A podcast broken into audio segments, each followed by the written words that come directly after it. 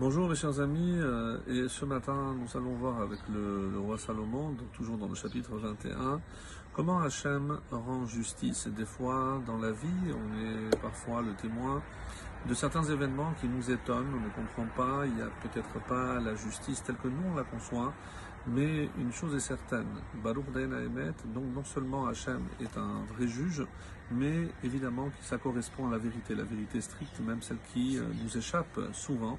Et c'est pour ça qu'on doit être confiant que Hachem, euh, comme on l'a vu d'ailleurs lors de la fête de Purim, dans la lecture de la Megillah, on a vu qu'il y a une justice et que tous les méchants finalement finissent par payer dans ce monde. Et c'est un petit peu l'enseignement de ce matin, d'une part. Et d'autre part, on va voir également euh, quel peut être aussi un grand malheur pour un homme. C'est vrai qu'on cherche tous, puisque c'est la mitzvah de Pirel et on a l'obligation de se marier pour euh, également faire euh, la mitzvah de la procréation, mais des fois euh, on a des difficultés. Et donc comment comprendre des fois les difficultés qu'on peut traverser même dans la vie du couple, il nous arrive à tous d'avoir des difficultés. Il faut toujours être à l'écoute de l'autre, savoir que l'autre normalement nous veut du bien. Et euh, si on part de ce principe, on prêtera, comme on le fait avec le roi Salomon, une oreille certainement plus attentive. Voilà le verset, donc, Yutret, le verset 18, qui dit Voilà. Kofer la racha? Le méchant sert de kofer, ici on va traduire de rançon, de rachat, la tzaddik pour le juste. On va voir avec Rashi comment on a vu une illustration de cet enseignement. Yesharim boged. Et en échange des hommes yesharim, droit boged. Boged en général c'est un traître. Ici un traître, un traître vis-à-vis de Dieu, c'est-à-dire un impie, celui qui désobéit, celui qui n'accomplit pas la volonté divine.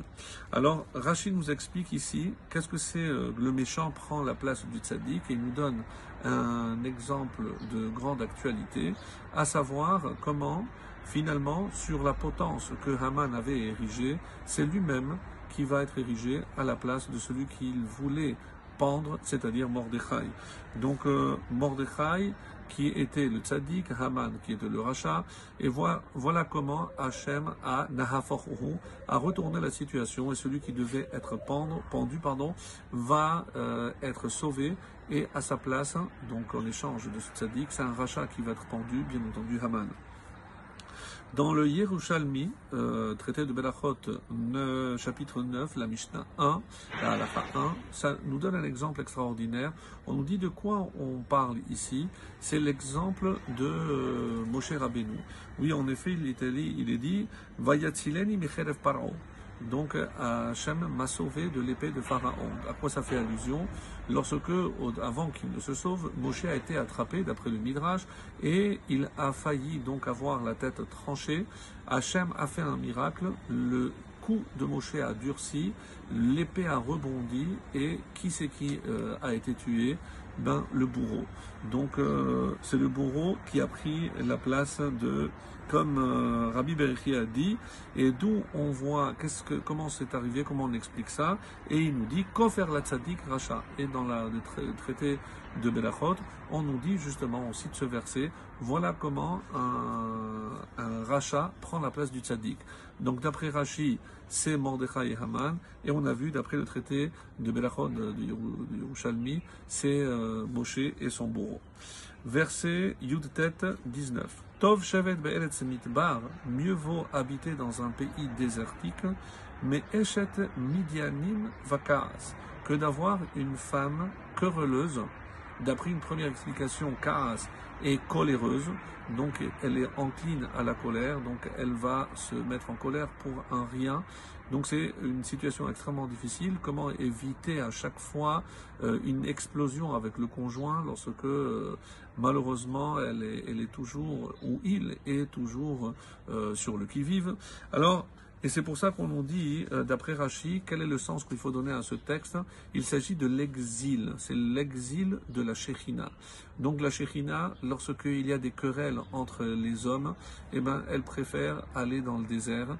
Elle ne reste pas à Yerushalayim, elle ne reste pas en Israël, parce qu'elle ne supporte pas la querelle entre les hommes.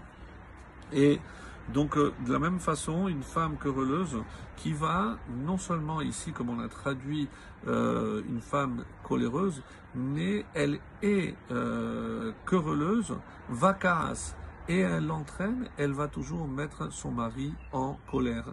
Parce que chaque fois, elle va trouver la petite bête.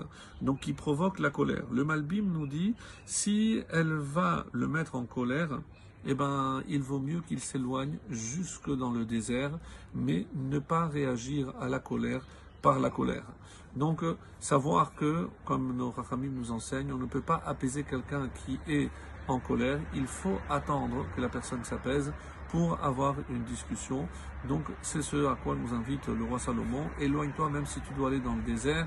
Dans le désert, d'abord parce que tu t'éloignes, mais aussi pour que tu retrouves le calme, pour que tu ne subisses pas justement toi aussi euh, la colère. Très bonne journée.